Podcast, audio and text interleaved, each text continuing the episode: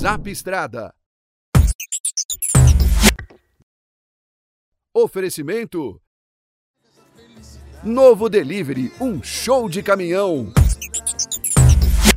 Boa noite, Zapistradeiros! Este daqui é o Zapistrado, seu mais novo canal de informações sobre o mundo dos transportes. Claro que você pode continuar nos acompanhando na televisão, pode nos acompanhar no rádio, pode nos acompanhar na internet, mas agora você também pode nos acompanhar aqui, ó, no seu celular. É informação na palma da sua mão, é o Zapistrada. E para você nos acompanhar é fácil.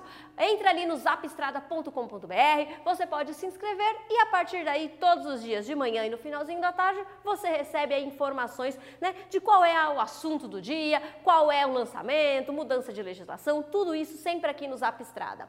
E hoje de manhã a gente começou falando sobre um assunto que é de importância extrema para quem está no trecho, que é o valor do frete. Né? Turcão contou aí um pouco sobre como que foi essa jornada né, do frete até chegar nessa situação atual.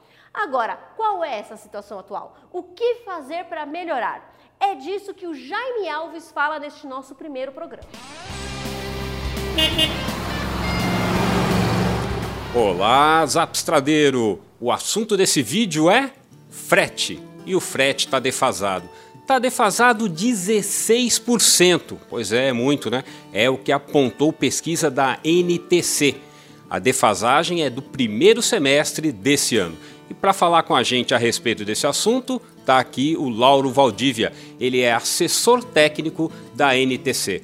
Ô Lauro, o que explica a defasagem no frete? Então, o que explica a defasagem é o mercado. Né? Então, como o mercado está um pouco recessivo, já há anos que ele está recessivo, ele pressiona o frete para baixo e o, o, frete acaba é, ficando abaixo do custo, é o que causa essa defasagem. E o que é que dá para fazer, Laura? O que, que é possível fazer com essa defasagem do frete? Tem como reverter? Então, a reversão é o transportador né, é, fazer suas contas e cobrar melhor o frete. Né, bater o pé que ele não pode receber abaixo do custo. Né? É, então, é, tem que fazer conta, né, saber a, o que ele gasta, fazer essa conta, pôr na ponta do lápis e dizer para o cliente, olha, abaixo disso não dá porque eu vou tomar prejuízo. Enquanto não fizer isso, a gente vai ficar nesse CD, CD, CD para o mercado e o frete vai ficar cada vez mais baixo. Pois é, o que apontou a, a, pesquisa da NTC é que além da defasagem estar aí em 16%, que é bastante alto, muitos transportadores ainda estão dando desconto. E dão desconto porque realmente não estão fazendo as contas. Outro dado importante é que grande parte não está colocando é, tarifas importantes na composição do frete. Ô Lauro, quais são essas tarifas e por que elas não devem ser esquecidas pelo transportador, seja ele empresa ou autônomo? Então, a gente no frete, pela complexidade da atividade, você tem. Não adianta cobrar só o frete, que a gente fala frete peso que é aquele frete para cobrir o custo da operação. Você tem um risco atrelado aí, é, imposto por lei ao transportador, né, que é responsável pela carga, né, com exceção de roubo ou furto. Então esse risco é, tem que ser cobrado, né? É como uma seguradora, você vai fazer seguro do teu carro e, não, e achar que ela vai fazer o seguro, assumir o risco de, dele bater, ser roubado e tal, sem receber nada. Né? O transportador, na maioria dos casos, faz isso. Né? Então ele assume o risco, né? É, da carga, de transportar carga, e não cobra nada. Né? A cobrança, nesse caso, que o transportador não faz, é do frete-valor. Né? Então, o frete-valor é para cobrir é, esse risco que o transportador assume no período que ele ficar com a carga, desde o momento que ele retira até entregar lá no destino. A gente tem um outro componente, que é esse sim está atrelado ao roubo de carga, é, mas não para fazer seguro da carga contra roubo, furto, não é, é para cobrir aquele custo decorrente das medidas de combate ao roubo de carga.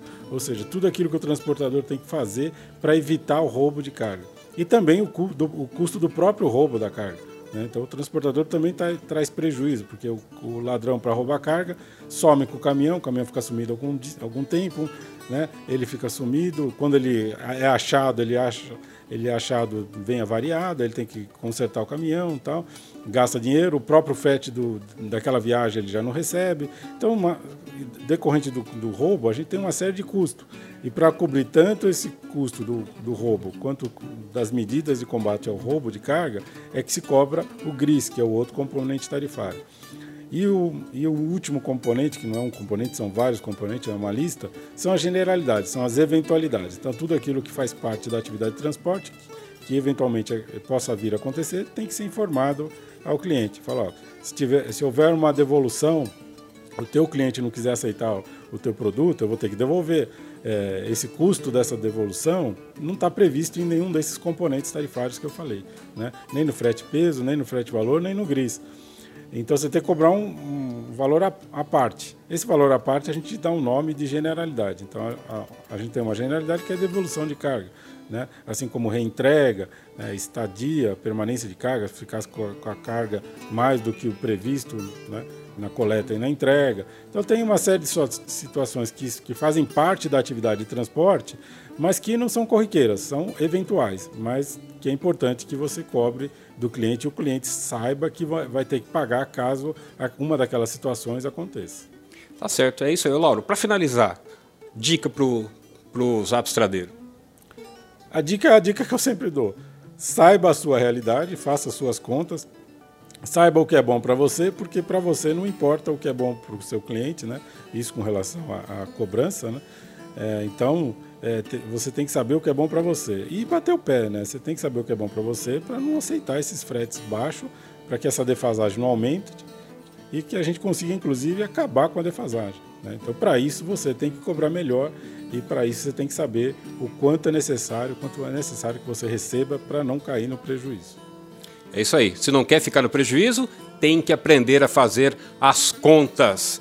Zapstrada, informação na palma da mão. E olha, vou falar uma coisa para você, hein? Compartilha esse zap aí, compartilha esse vídeo, que é para essa informação importante alcançar mais gente. Valeu, até a próxima edição. É isso aí, agora você já sabe para onde ir, né? O que fazer, como pensar para melhorar o frete.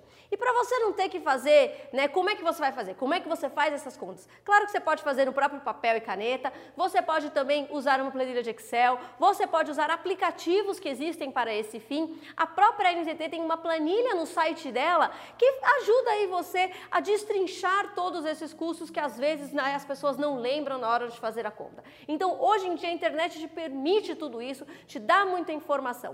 Então, a partir de agora, já sabe, sempre que for pegar um frete, faça as contas antes. E amanhã a gente volta logo de manhã, porque tem muito mais Zap Estrada. A gente te convida a participar todos os dias, sempre de manhã, no finalzinho da tarde conosco. Então até amanhã, pessoal. Tchau, tchau e obrigado pela beira. Zap Estrada. Oferecimento. Novo Delivery, um show de caminhão.